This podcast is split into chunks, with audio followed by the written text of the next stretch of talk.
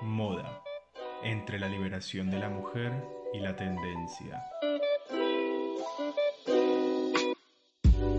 Les damos la bienvenida a nuestra serie, mi nombre es Luisa Martínez y en este episodio abordaremos la minifalda y el jean femenino que para algunos sectores de la sociedad medellinense del siglo XX estuvieron por fuera de lo correcto. Para esto hemos recurrido a algunas voces expertas, a la revisión documental y a notas radiales. Acompáñenos. La minifalda nos recuerda cómo, de manera subrepticia, se mira y se lee a la mujer que exhibe su cuerpo en público. Vanessa Rosales en Mujer Incómoda.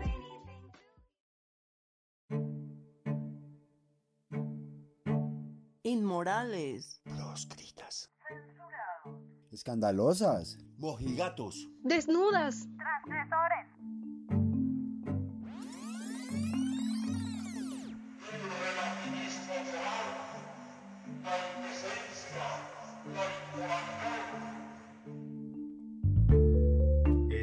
Es un podcast sobre las buenas costumbres. Inmorales. Relatos de una Medellín mocagata.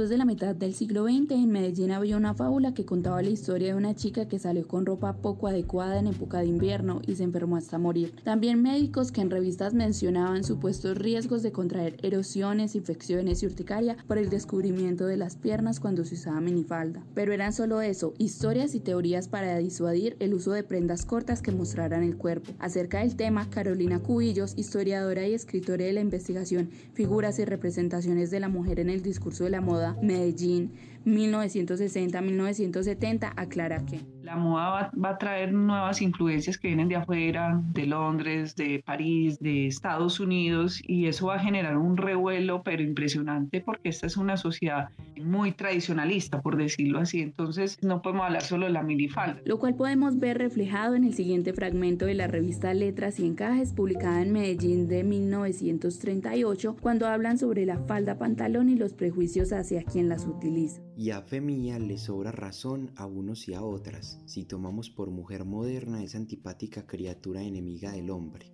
vestida de falda, pantalón, botas y gafas a través de las cuales miran unos ojos maliciosos y crueles, de bruscos acentos, ronca voz y violentos ademanes que gesticulan reuniones y plazas pidiendo derechos masculinos y llevando como arma de combate una sombrilla nana con la cual acciona en avinagrado gesto.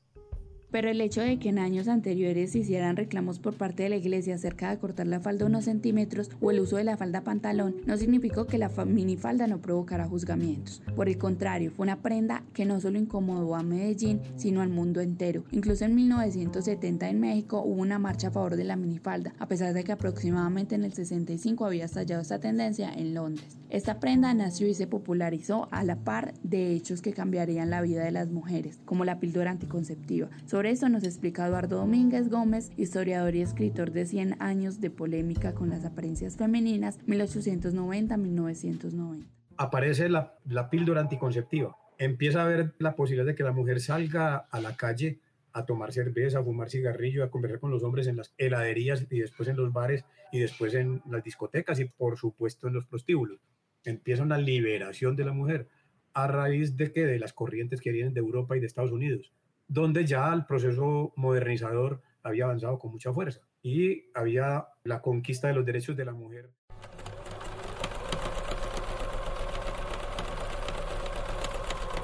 Y esa correlación de hechos va a significar que la minifalda o mini sea un símbolo de liberación de la mujer, gracias a su espíritu rebelde que reflejaba los cambios que estaba viviendo la sociedad en la que las juventudes, hijas de la Segunda Guerra Mundial, tomaban el protagonismo.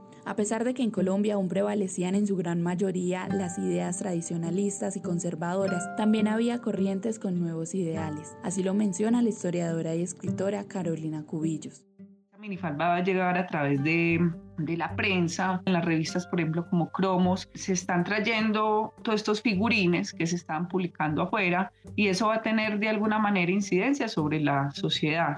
Y aquí en particular, esa minifalda va a llegar con lo que se va a llamar la nueva ola de Colombia, donde van a estar poetas nadaístas y, estos, y, esta gente va a traer también, va a combinar esa, esa visión nadaísta un poco con las ganas de romper como ese orden moral preestablecido, como esos antiguos esquemas que venían con esa sociedad tradicional muy enmarcados en los valores cristianos, católicos.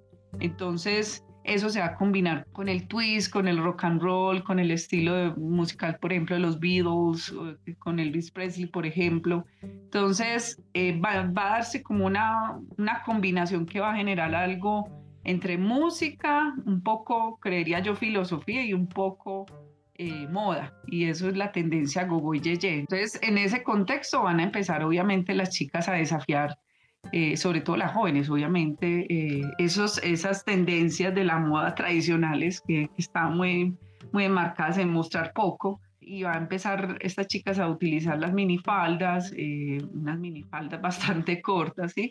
Y lo van a combinar con lo que se llaman los zapatos pompón. Entonces son mini vestidos, generalmente no, es, no todas utilizan minifaldas, sino también vestidos, pero muy cortitos. Los Yeyes eran grupos juveniles influenciados por los medios de comunicación y la publicidad, por lo que tenían estéticas particulares como la mini, lo cual no va a ser percibido de la mejor manera por algunos sectores de la sociedad medellinense y antioqueña. Un ejemplo de ello es la siguiente nota titulada Jovencita Gogo anduvo esta tarde en minifalda por la carrera Junín, publicada el 26 de septiembre de 1966 en el radio periódico Clarín de Medellín. A eso de las 6 de la tarde, una jovencita de baja estatura, de piernas cascorvas aunque un poco trozas y de peina a gogo, anduvo paseándose en compañía de un muchacho yeye, con pantalón muy ceñido que marcaba las prendas interiores, camisa amarilla, zapatos rojos, medias blancas y todo desgreñado y peludo.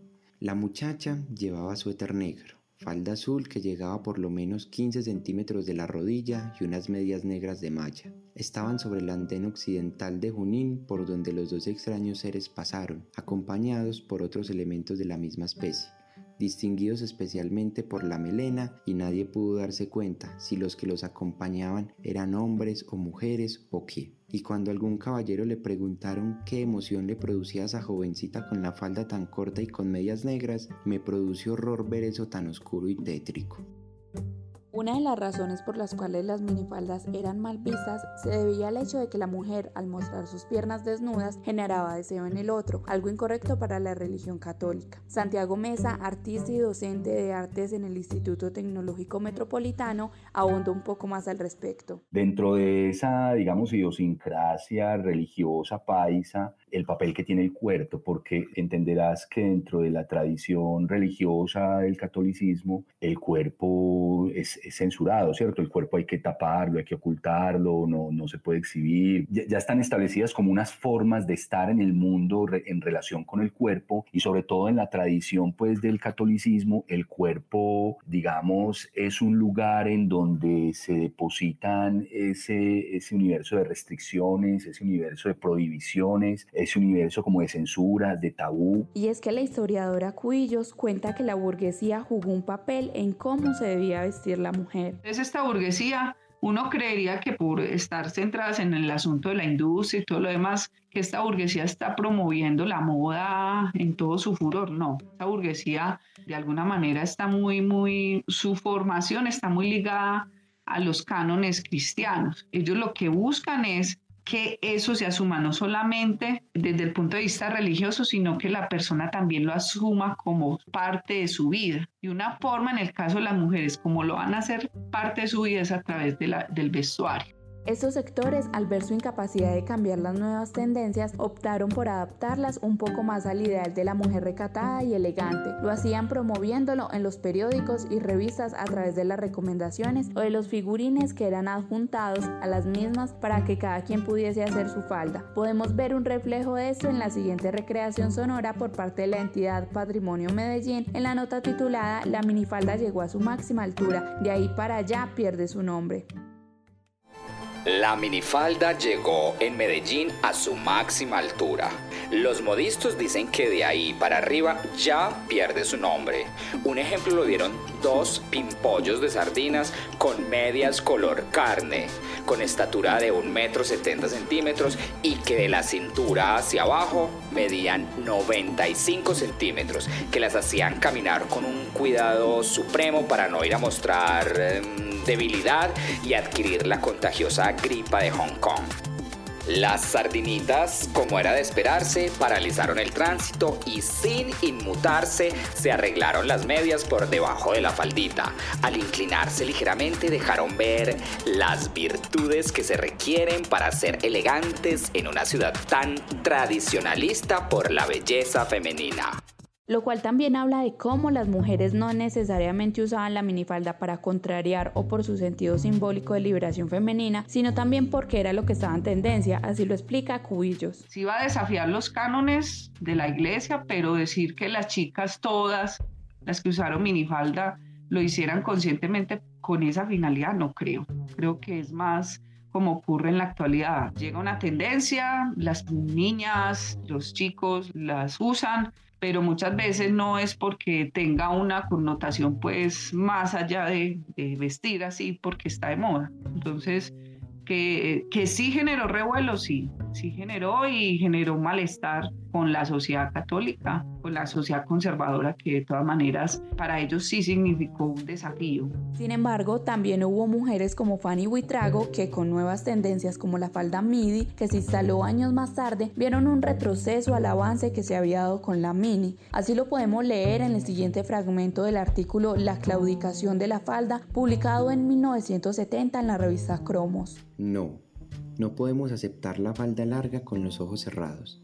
Sería como ceder nuestro derecho al voto, dejar de fumar en público, acostarse 40 días después de un parto, decirle amo y señor al marido cuando regresa a la casa después de tres días de farra y aceptar otros hechos muchos peores. Nos veríamos obligadas a fumar a escondidas y a comer jabón después de tomarnos el cóctel, santurrones y machistas terminarían por recluirnos en la casa, de donde solo se saldría para asistir a misa y las puertas de profesiones y negocios se cerrarían para la mujer. La historia ya ha demostrado casos similares.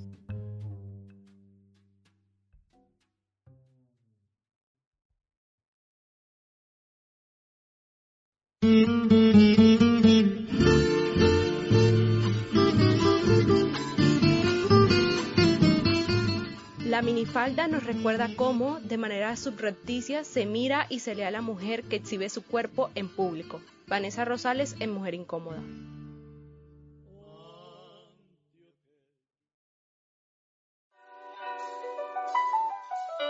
Moda. Entre la liberación de la mujer y la tendencia.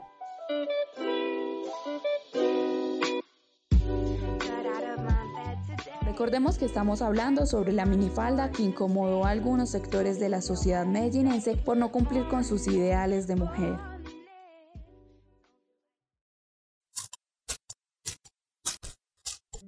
El jean también causó un gran revuelo en la burguesía y la iglesia en la Medellín de la segunda mitad del siglo XX. El jean mostraba la figura del cuerpo de la mujer y si bien no se está al desnudo, se enmarcaba la figura femenina, sus curvas, especialmente en las prendas ajustadas. Por esto fue mal visto, porque en el pensamiento de la época se creía que el uso del jean generaba deseo en el espectador, lo cual era moralmente incorrecto. El siguiente fragmento del artículo La mujer no nace, se hace, publicado en 1967 en Cromos, da cuenta de ello. La presa provoca al cazador.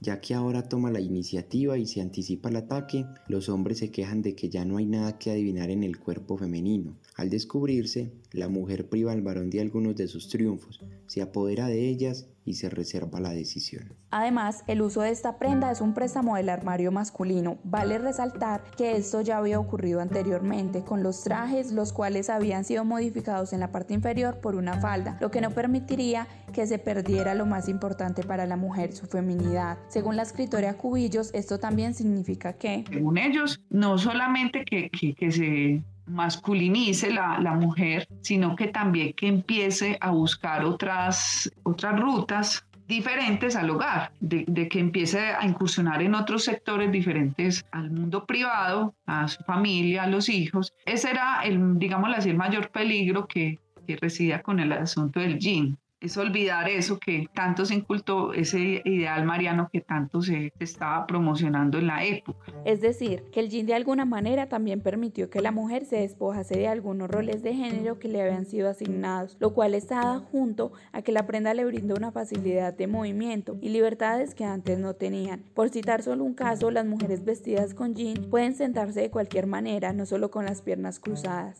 Acciones como esas que hoy consideramos parte de nuestra vida cotidiana son reflejo de que la moda ha actuado como un símbolo de transición para el cambio de las representaciones y el sistema de valores. Ana Lucía Mesa, magíster en historia y autora de la investigación Historia del oficio de la modista en Medellín 1940-1980, acota sobre el papel de la minifalda en la actualidad. Entre otras cosas, este tema del vestuario femenino sigue siendo en algunos, si uno escucha los discursos de la cotidianidad, en muchos momentos se sigue justificando a veces eh, el tema, por ejemplo, de la agresión a la mujer por cómo va vestida. Eso lo seguimos escuchando hoy. Me parece brutal, me parece bárbaro eso porque estamos todavía, digamos, amarrados a un estereotipo que censura, pero además un estereotipo que está, digamos, no solamente censurando la prenda, sino justificando la agresión, porque no debería ser. Bueno, diría uno que para todo el discurso que ha pasado, todo el, supuesto avance que hemos tenido como en lo político, ese tipo de cosas no deberían eh, seguirse presentando, ¿no? Entonces, eh, y, ahí es donde uno dice, siga siendo una prenda eh, que puede seguir generando controversia, ¿no? Más allá de los juicios estéticos que, que podamos hacer, y de los, de los consejos juiciosos y consejos acertados o oportunos frente al uso mismo de la prenda, ¿no? También podríamos recordar el caso de una universidad privada del occidente de la ciudad que en 2018 recomendaba a sus estudiantes mujeres no usar falda corta, shorts, escotes profundos o ropa muy ajustada para no distraer la atención de compañeros y profesores de clase. Ese hecho no solo demuestra que sigue habiendo incomodidad y recelo por parte de ciertos sectores de la sociedad medellinense con relación a lo que las mujeres deberían vestir o no, sino que también, y más grave aún, es el reflejo de que desde el discurso diario la responsabilidad sigue recayendo en las mujeres por cómo vestían y no en las personas que las violentan.